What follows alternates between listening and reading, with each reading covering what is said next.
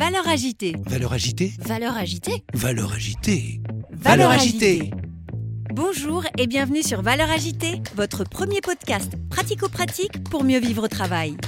Chaque semaine avec mes invités, nous croisons nos regards sur les valeurs de ce nouveau monde et partageons nos secrets pour gagner en efficacité et sérénité professionnelle. DG, DRH, manager, vous avez des enjeux de transformation ou tout simplement souhaitez être plus performant et plus épanoui dans votre vie professionnelle? Alors ce podcast est fait pour vous.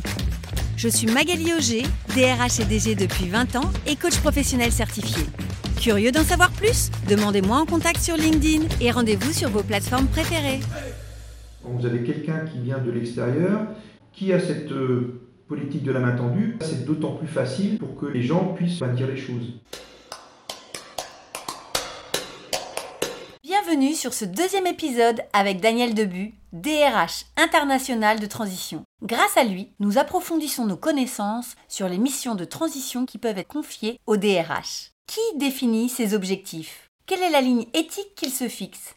Comment il prépare ses missions de transition? Est-ce qu'un DRH de transition est un cost killer Daniel répond tout de suite à vos questions. Bonne écoute Bonjour Daniel. Merci Magali. Je rentre direct dans le vif du sujet. Qui définit tes objectifs? Bah, c'est l'entreprise cliente avant tout, hein. c'est de savoir effectivement qu'est-ce qu'il faut faire. Alors, parfois aussi je peux suggérer effectivement des, quelques actions, quelques idées pour euh, parfaire euh, l'objectif en question. Tout dépend on va dire des problématiques, certaines sont bien identifiées, d'autres sont parfois sous-jacentes et puis on est, euh, on est là aussi, aussi pour traiter, on va dire, bah, parfois qui, a- qui- qui n'a jamais été traité euh, pendant des mois, voire des années. Ça fait partie aussi ben, de la valeur ajoutée qu'on peut avoir en tant que ben, professionnel qui a cette expertise-là pour euh, ben, traiter les problématiques. Et qu'est-ce que tu pourrais dire à tous ceux qui euh, disent des DRH qui sont là pour euh, casser des salariés, et en particulier les DRH de transition, que ce sont même des cost killers, c'est-à-dire qu'ils coupent dans la masse salariale et une fois que c'est fini, ils s'en vont. Comment tu pourrais leur, euh, leur répondre? Ben, après, moi je dirais ben, tout dépend de l'objectif qui est attribué effectivement au, on va dire, au manager en question.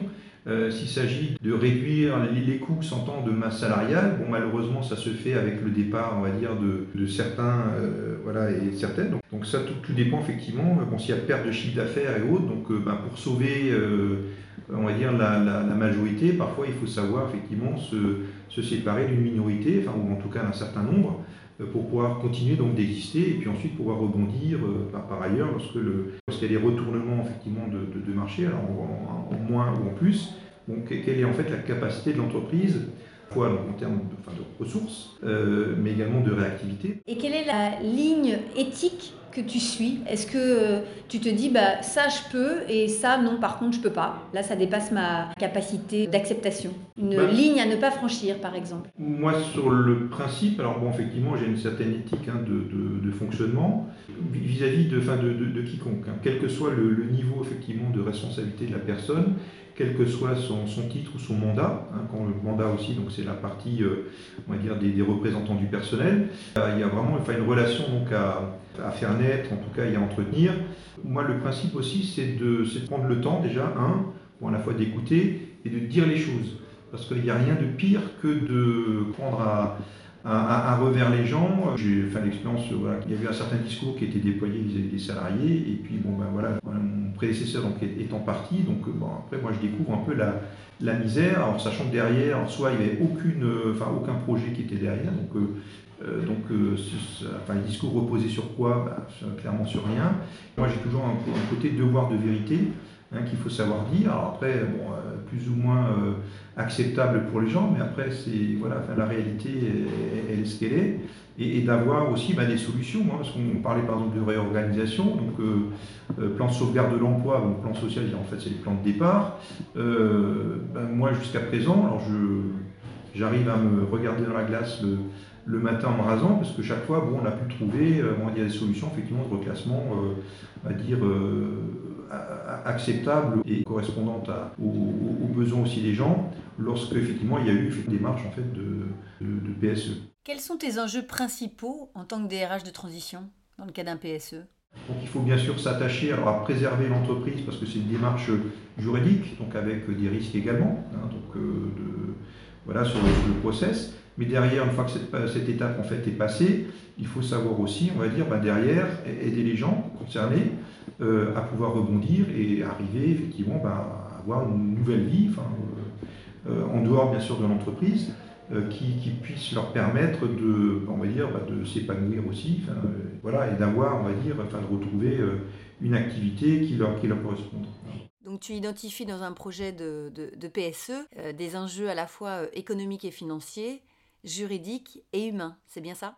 Vraiment les enjeux, on va dire, qui sont présents d'un côté côté entreprise pour euh, donc valider enfin, cette partie juridique, et, et, puis après la partie donc humaine, c'est ben, de permettre aux gens de, on va dire, de, ensuite de, de rebondir, enfin dans le cas particulier de la, de la, réorganisation, parce que j'entends le, enfin, j'ai entendu le mot de, enfin, cost killer, parfois c'est aussi le, euh, enfin côté, euh, côté coupeur de tête, hein, qui peut être un, peu caricatural, bon, malheureusement qui est aussi présent. L'enjeu, c'est le, le traitement derrière euh, pour, pour, le reclassement des gens. Ça, c'est vraiment essentiel, parce que sinon, bah, effectivement, enfin, une part d'humanité hein, serait un peu serait un peu, on va dire, oubliée, enfin absente et, et oubliée. Quelles sont les missions RH de transition que tu as pu effectuer qui t'ont qui le plus plu? C'est quel type de problématique euh, que tu as résolu? Une des plus longues euh, missions, ça a été à la fois, on va dire, euh, bah, du recrutement, hein, développement, parce qu'il y a des activités qui se développaient. une filiale que j'ai restructurée parce que, bon, effectivement, elle était en perte de vitesse et, en perte surtout, on va dire, financière. Donc avec, d'un côté, enfin, développement. en l'occurrence, il y avait aussi une préparation, on va dire, de, un terme de fusion de, de sociétés, hein, sur lesquelles il y a aussi par exemple les harmonisations euh, euh, de, de, statut, des harmonisations également euh, salariales, donc tout, ça fait partie d'un ensemble. C'est vraiment cette diversité-là qui, qui m'intéresse en fait dans le, dans le management de transition. Qu'est-ce qui fait qu'à 46 ans, on se dit tiens, je vais devenir DRH de transition? Ben, En fait, je ne me le suis pas dit, c'est tout à fait par, par un pur hasard, puisque dans mon précédent poste, j'ai fait appel à un, cabinet de management de transition parce que j'ai eu un départ assez, assez rapide. Hein. En l'occurrence, c'était un responsable de contrôle gestion. J'étais dans une démarche donc, de, de fusion d'une vingtaine de sociétés en, allez, en, en, trois au sein d'un grand groupe euh, chimique. Donc j'ai fait appel en fait à ce cabinet-là. Donc ça s'est très bien passé. Il m'a trouvé quelqu'un, bah, effectivement, enfin en une semaine, j'avais la, la personne, puisque la personne démissionnaire euh, est partie en fait au bout d'un mois et non pas de trois, puisque bon, elle allait en fait chez un, chez un client, donc euh, mon DG à l'époque n'a pas pu dire non. Super, mais moi il faut que je puisse avoir les, bah, les, ressources nécessaires pour pouvoir faire, ce qu'on m'a demandé de faire.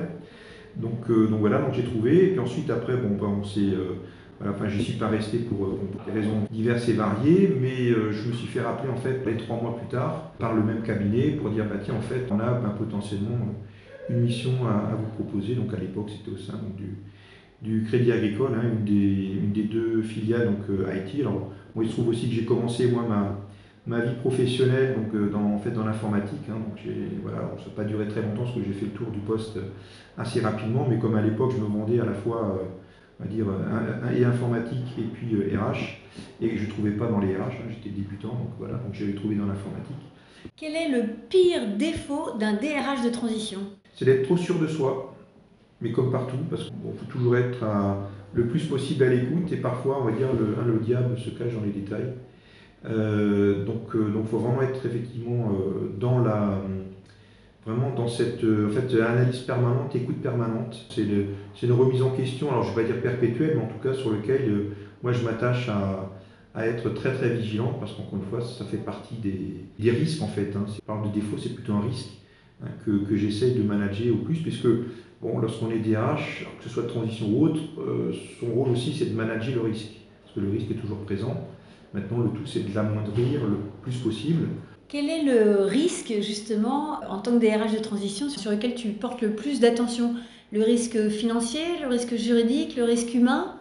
Autre? C'est tous les risques en fait euh, sur lesquels hein, je, parlais effectivement 360 degrés il n'y a, pas un risque qui est, mineur. Hein. donc, il y a un discours que moi j'entretiens pour dire ben, moi je suis là aussi pour vous apporter de la sérénité. Bah, souvent le risque juridique ou humain, bah, vous avez le risque financier qui est derrière, et puis inversement.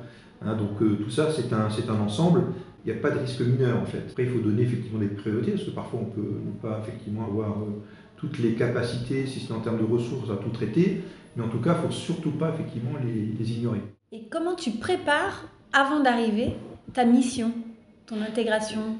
Ben, alors il y, a, toujours, on va dire, un débrief hein, qui sont faits alors, avec le cabinet de management de transition. Il y a effectivement toute cette prise de connaissance, on va dire, de l'environnement, parce que parfois les détails aussi euh, et les sujets, on les découvre en fait in situ, hein. en fonction aussi des, ben, des moyens qui sont donnés que ce soit en termes de ressources, que ce soit en termes d'autonomie. Lorsqu'on entre en fait dans, un, dans, une entreprise en tant que manager de transition, c'est en fait on est, on est euh, on va dire chef de projet. Qui dit projet, qui dit process. Univers des données aussi, parce qu'en fait euh, c'est au départ vous êtes en recherche d'informations, mais en multiniveau. Hein, là c'est vraiment du 360 degrés, parce qu'effectivement si vous avez des décisions à prendre, bah, écoutez, enfin, ou à en tout cas à présenter pour que la décision soit prise, ça se fait toujours, mais avec les bonnes, les bonnes infos. Sinon, bah, vous prenez euh, mauvaises infos, mauvaises décisions. Si on n'a pas aussi, on va dire, un tant soit peu une, la compréhension, on va dire, de l'activité des gens, c'est là que c'est un peu plus difficile. Quels sont les facteurs de réussite de tes missions de transition? Les, On va dire, les, facteurs de réussite, c'est quoi? Euh, bah, C'est l'agilité. Parce que si on doit reporter à, je sais pas moi, X niveau euh, au-dessus pour avoir hypothétiquement une réponse qui peut arriver deux jours, trois jours, une, semaine plus tard, ou voire pas du tout, euh, vous n'êtes pas en capacité en fait de réussir. Donc là, un, des facteurs aussi, c'est la proximité en fait du décideur.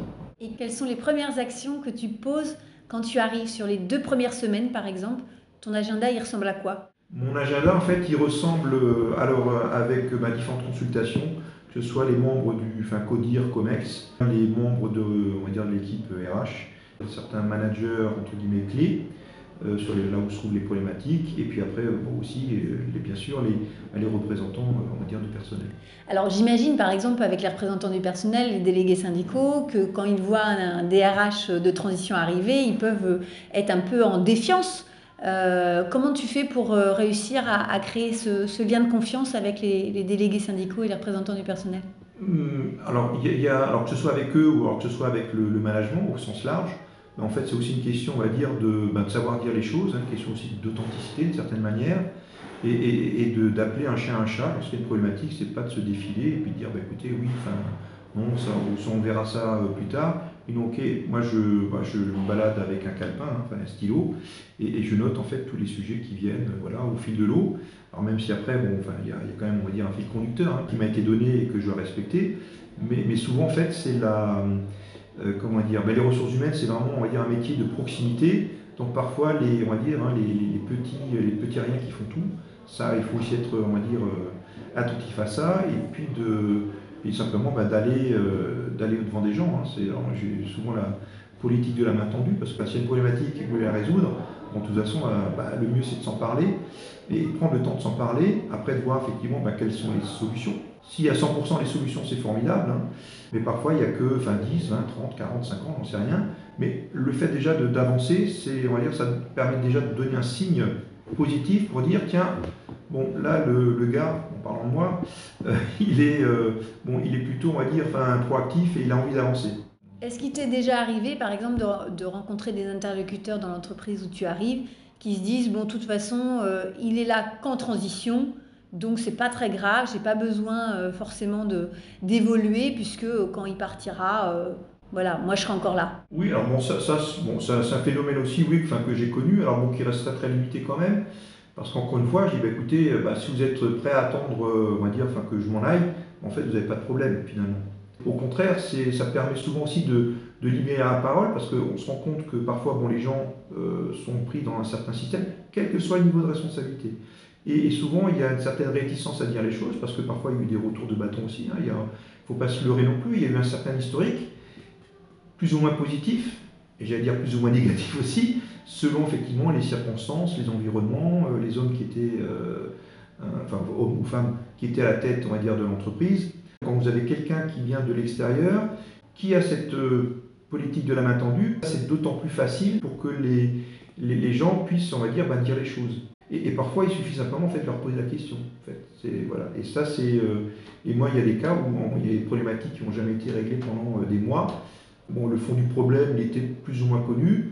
Bon, voilà, moi, au bout d'une discussion, on va dire, enfin, un bâton rompu hein, avec, quelqu'un, voilà, j'ai posé la question qu'est-ce qui se passe et comment vous voyez les choses et qu'est-ce que vous apporteriez comme solution en une demi-heure avec un simple opérateur. Hein, voilà, bah, en fait, il m'avait expliqué le, commencement, le milieu, la fin et autres. Bah, il m'avait tout dit. Et bah, c'est aussi le, hasard et la valeur des, rencontres hein, qu'on peut faire, quel que soit encore, enfin, je le dis, j'insiste là-dessus, quel que soit le niveau de responsabilité de la personne dans, dans l'organisation, qui permet de découvrir Rose, comme on dit.